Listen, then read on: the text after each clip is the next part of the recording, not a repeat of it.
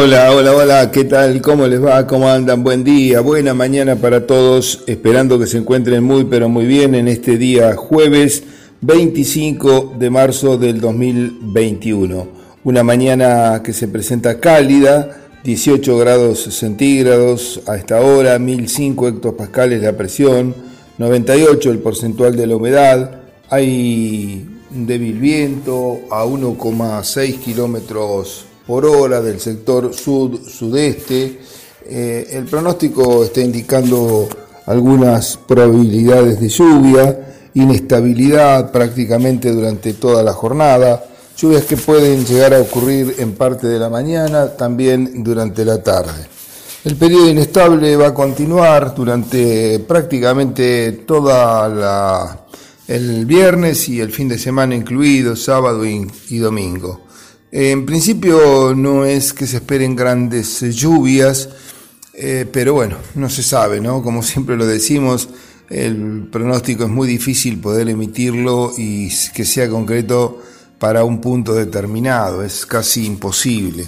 En general es un pronóstico que abarca una amplia zona y eh, como siempre puede pasar una nube, quedarse un rato más y ahí dejar eh, más precipitación. Ese es el tema. Por lo pronto, la inestabilidad es lo que va a reinar en las próximas jornadas. Em, bien, eh, en estos días este, hemos visto ya el comienzo de la cosecha de soja. Eh, algunos lotes, pocos, eh, normalmente lotes que se han sembrado muy temprano, con variedades de grupos cortos, principalmente grupo 3, variedades que muchas veces engañan porque se las ve como verdes, inclusive con alguna hoja con tallos verdes, pero que cuando uno eh, analiza el grano encuentra valores de humedad relativamente eh, bueno, este, bajos. Así que mm, hemos visto sobre lotes buenos, de buena aptitud, con rendimientos eh, muy interesantes, 4.500 kilos o más, con 13,5 de humedad, o sea, humedad de recibo eh, la verdad que bueno, es, eh, es algo interesante. Eh, esas hojas han aprovechado por supuesto muy bien el agua, porque al ser temprano su periodo crítico estuvo antes y si había agua disponible en el suelo de Napa fue aprovechado más en la parte reproductiva.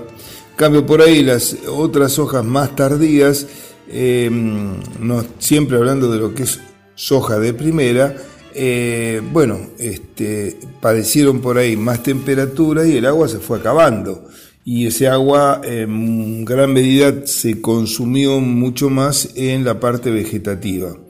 Después, cuando llegó la parte reproductiva, la parte de llenado y demás, por ahí estuvieron con menos cantidad de agua. Entonces, es posible que se pueda resentir un poco el rendimiento.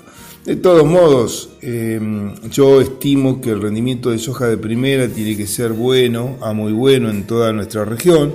Vamos a ver, porque estos son algún lote eh, muy aislado que se está cosechando, eh, no es una cosecha generalizada. También vimos lotes de maíz que se han cosechado, eh, también pocos, los rendimientos ya les hablamos. Em, variables en función del ambiente, entre 5.500 kilos lo más eh, bajo a 10.000 kilos lo que nosotros conocemos más alto, puede haber de más también por supuesto. Así que bueno, habrá que em, esperar que la cosecha comience a caminar un poco más, yo creo que esta semana eh, no se va a cosechar por la condición climática que les contaba, mucha humedad, probabilidad de algunas eh, lluvias.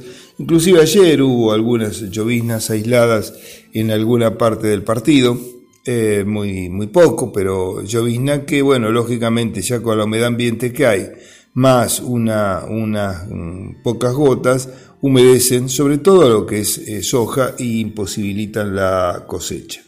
Así que va a haber que mm, esperar, yo creo que la cosecha eh, va a comenzar ya la próxima semana con un ritmo más eh, intenso, siempre y cuando el clima acompaña, hoy por hoy, acompañe, hoy por hoy eh, los pronósticos están indicando que eso va este, a ocurrir.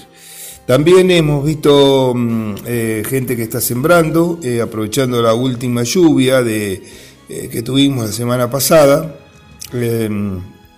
Se han eh, reactivado las siembras de verdeos, eh, principalmente raigras y avena, para, para, pastoreo, también siembra de pasturas se, están, se están realizando.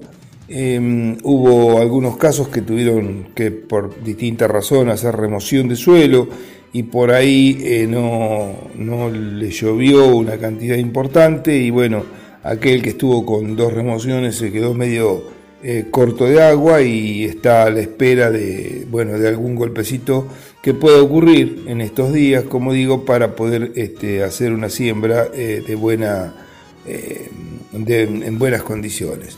Recordemos que este punto, sobre todo para lo que es una pastura, es clave, ¿no? Por el hecho de que la pastura va a estar unos cuantos años y si no tenemos eh, bueno, una buena implantación del cultivo, difícilmente lo podamos reacomodar. Se puede en algunos casos con algunas especies que tienen resiembras naturales muy eficientes, como puede ser una cebadilla criolla, pero en general eh, las leguminosas no son tan, eh, digamos, no están tan adaptadas a las resiembras naturales y en general, cuando esos espacios eh, se van produciendo, quien los coloniza son las malezas.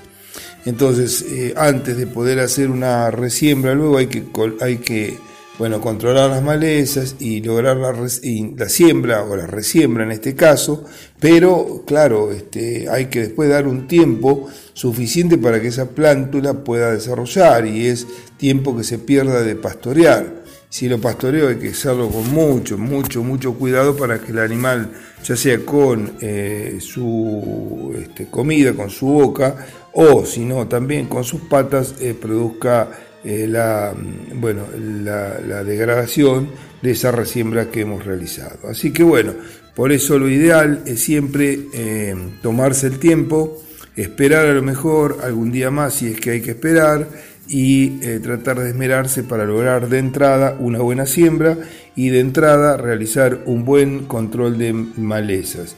La utilización de un preemergente en esta etapa es clave para proteger eh, al cultivo al menos en los primeros este, momentos que se pueda implantar y que la maleza no pueda prosperar o que les, eh, sea dificultoso. Eso nos va a asegurar una mejor implantación y de ahí en adelante creo que si bien hay otros puntos críticos dentro del sistema, em, son a mi modo de ver mm, tal vez menos críticos que el de eh, la siembra, porque la siembra es blanco o negro, logro o no logro. Puede ser un, logro intermedio también, claro, pero em, lo otro yo tengo la posibilidad de, si he cometido algún error en el manejo del pastoreo, por ahí lo puedo llegar a reacomodar en nuevos pastoreos. Puedo tener alguna pérdida, pero no tan importante como la de la implantación. Bien, dejamos esto por ahora em, y les recuerdo que el próximo miércoles, ya estamos a menos de una semana, se realiza la segunda charla del ciclo 2021 de charlas y conferencias que organiza el INTA, la Sociedad Rural, Círculo de Ingenieros Agrónomos y la Regional APRESID. El tema en esta ocasión abordará toda la temática del ciclo completo en la ganadería bovina.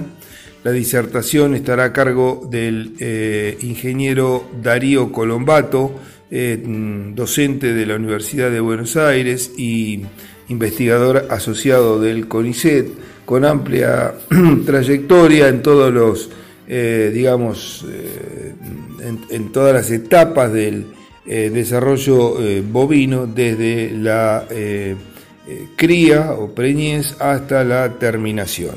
Así que están todos invitados, esto va a comenzar a las 20 horas en la plataforma YouTube Inta Pergamino, ahí nos va a encontrar, no requiere inscripción previa.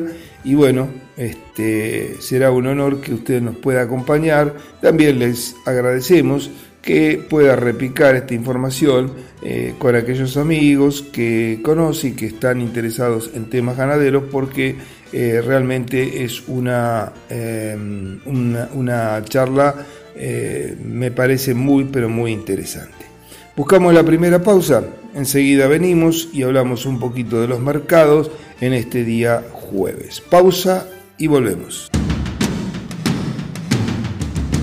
Bueno, muy bien, gracias. Continuamos, Gabriel, en este día jueves 25 eh, de marzo y eh, bueno, mirando el radar vemos como que hay dos, dos eh, frentes de tormenta, uno que está transitando en la zona norte de la provincia de Buenos Aires, que se desplaza de la parte noreste hacia el sudoeste y otro frente que está más disperso y que abarca la parte de la Pampa y que tiene un desplazamiento más, eh, digamos, de sudeste a, eh, de, perdón, de sudeste sí, mm, hacia lo que sería noroeste.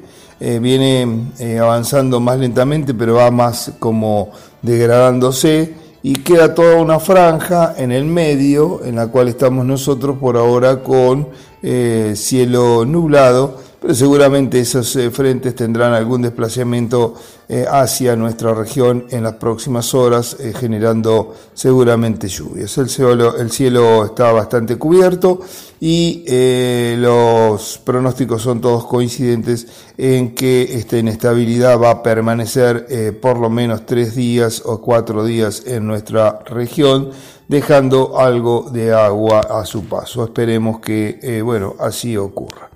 Eh, otro tema que se mm, desarrolló hace poco y que hay opinión de usuarios y demás, y es interesante siempre escuchar la opinión de la gente que utiliza diferentes prácticas, porque en el conjunto eh, se pueden sacar cosas. Eh, no siempre se puede sacar todo una copia fiel de lo que cada uno hace, pero por ahí ideas que pueden, llevar, a, pueden llegar a servir para cada establecimiento. Y precisamente mm, eh, hace poco tiempo eh, se realizó una charla sobre eh, cultivos de, servicios, cultivos de cobertura y demás, utilizando también los mismos como sistemas de, de pastoreo, algo que siempre es consultado, que siempre es preguntado en las reuniones este, que hay de este tipo, si se puede pastorear, si no, cómo, cuándo. Este, bueno, esto, este encuentro fue organizado por eh, APRESID eh, y bueno, hubo diferentes este, productores que vienen utilizando los cultivos de cobertura, cultivos de servicio, etcétera, etcétera, eh, desde hace tiempo y comentaron sus experiencias. Una de ellas está referida a la parte sur de la provincia de Córdoba, donde em, esos cultivos eh, se trabajan en planteos mixtos y mm, es una, mm, este, bueno, un, ese técnico, ese eh, eh, productor que habló, los denomina como cultivos pastoreables o coberturas pastoreables este, que es una mezcla entre lo que sería un verdeo y este, verdeo para pastoreo y un cultivo para cobertura. Eh, como datos importantes, eh, comenta que cuando se va a hacer un pastoreo de un cultivo este, de estas naturalezas, de cobertura, se deben trabajar con densidades altas de siembra, densidades que están entre las 230 a 300 plantas por metro cuadrado y también trabajar con buenas fertilizaciones eh, de fósforo y nitrógeno. Em, estas eh, fertilizaciones permiten un rápido crecimiento, una rápida implantación del cultivo y em, cuando se pastorea el, punto central es eh, primero no olvidarse de que es un cultivo que está apuntando a aportar bueno, restos orgánicos, raíces, eh, sea bueno, hojas este, para mejorar el suelo, para proteger, para incorporar inclusive en algunos casos nitrógenos cuando utilizamos eh, eh, leguminosas dentro de la mezcla. Entonces, ese es el objetivo que no hay que olvidarse. Por lo tanto, los pastoreos que se le pueden brindar es algo que nosotros siempre hemos comentado en nuestra zona, son pastoreos eh, cortos, pastoreos eh, rápidos, con altas cargas eh, instantáneas durante muy corto periodo de tiempo. Y acá el, punto central, me parece, para muchas zonas está ubicado en, el, en este, digamos, la posibilidad de mano de obra para poder llevar adelante esto. Porque esto requiere a ver, lo ideal sería prácticamente pastoreo por horas, como puede manejarse un tambo. Yo siempre digo que lo que tenemos que copiar en la parte de ganadería bovina de carne es eh, muchas de las cosas que el tambo hace, porque es el tambo, es, el sistema más intensivo que nosotros tenemos. Entonces, no cabe duda de que eso eh, va a dar resultado en la mm, cadena bovina. Ahora, eh, el problema que chocamos es que el tambo siempre cuenta con personal, porque se trabaja todos los días eh, del año, se ordeña todos los días del año, inclusive hay dos ordeñes por día mínimamente. Em, entonces está el personal como para poder hacer los trabajos que eh, se deben hacer. En muchos campos de ganadería bovina eh, el personal no está, no cuentan, entonces ahí se torna dificultoso. Hacer un pastoreo, por ejemplo, de un cultivo de servicio por hora es casi imposible, pero bueno, se puede hacer por días con una carga ajustada, eh, que no sea alta, y a lo mejor con pastoreos de uno o no más de dos días, tratando de que el animal coma, despunte, trabaje eh, con la parte superficial del forraje y el resto lo vaya dejando para darle la posibilidad a la planta de que siga creciendo eh, rápidamente y que el sistema radicular siga en actividad. Em, los pastoreos suaves permiten mantener la, actividad, como les digo, del sistema radicular eh, y em, si están en actividad hay una constante producción de exudados que dan las raíces y que eh, sirve para este, reciclar nutrientes que después son utilizados tanto por ese cultivo como con, por otros. Cuando se manejan cultivos de servicio, cultivos de cobertura con densidades adecuadas, con manejos apropiados, eh, en estados ferológicos también adecuados, eh, muchas veces se, hacen mezclas en las cuales intervienen gramíneas que tienen distintos ciclos, como puede ser un centeno que es muy rápido y una avena, por ahí una avena negra que es más lenta. Entonces el centeno este, permite eh, digamos, un aporte más de materia seca, no es tan aguachento, y eso hace que los promedios generales las producciones de carne por hectárea sean eh, eh, interesantes. Eh, algunos, bueno, los cuantifican en valores y pueden sacar unos 100, 150 dólares por hectárea. Entonces eso ayuda también a, em, digamos, a mitigar los costos que tienen los cultivos de cobertura, que son importantes. Olvidemos que no nos olvidemos que están buenos los herbicidas que vamos a utilizar para quemar, limpiar el lote, que vamos a trabajar eh, con, en muchos casos, ¿no? En otros casos no se los utiliza, pero bueno, eh, vamos a trabajar con una siembra en sí o sí, puede ser este, una siembra aérea, puede ser terrestre. Em, vamos a trabajar con semillas, con densidades, con fertilizaciones, como dijimos, fósforo y nitrógeno mínimamente. Yo le agregaría también algo de azufre. Este, y bueno, todo esto hoy representan costos que son de consideración, eh, que por ahí si los podemos amortizar en algo sin perder el beneficio para el cual fue hecho el cultivo de cobertura, es muy, pero muy positivo. También en algunos casos se habla de trabajar con eh, cultivos eh, muy diversos, digamos, o aumentar la biodiversidad. Esto quiere decir aumentar el número de especies que integran los cultivos de cobertura. Acá la verdad que habría que verlo para cada zona, en algunos casos incluyen mezclas que son muy variadas, centeno, triticales, cebada, vicia, mijo, moa. Eh, yo creo que no, me parece que es medio difícil eso porque son cultivos eh, que esto es como en una pastura cuando uno le pone 15 eh, especies, no tiene mucho sentido lo que tiene a mi modo de ver sentido es seleccionar aquellas especies más eh, útiles para la zona, que funcionen mejor y no generar una competencia eh, tan violenta, tan grande y un manejo muy difícil de poder realizar. Porque las especies tienen distintos momentos de aprovechamiento y si beneficiamos a uno vamos a estar perjudicando a la otra. Yo creo que un cultivo de servicio con dos especies o tres como mucho es eh, más que suficiente para alcanzar el objetivo que estamos buscando. De esto hay mucho para hablar, mañana por ahí lo continuamos y avanzamos con alguna, algún comentario más. Por ahora, muchas gracias por la atención, que tengan una muy buena jornada. Eh, mañana, si Dios lo permite, 7 y 30, estaremos aquí nuevamente en Forti 40 FM, abriendo junto al INTA una nueva tranquera.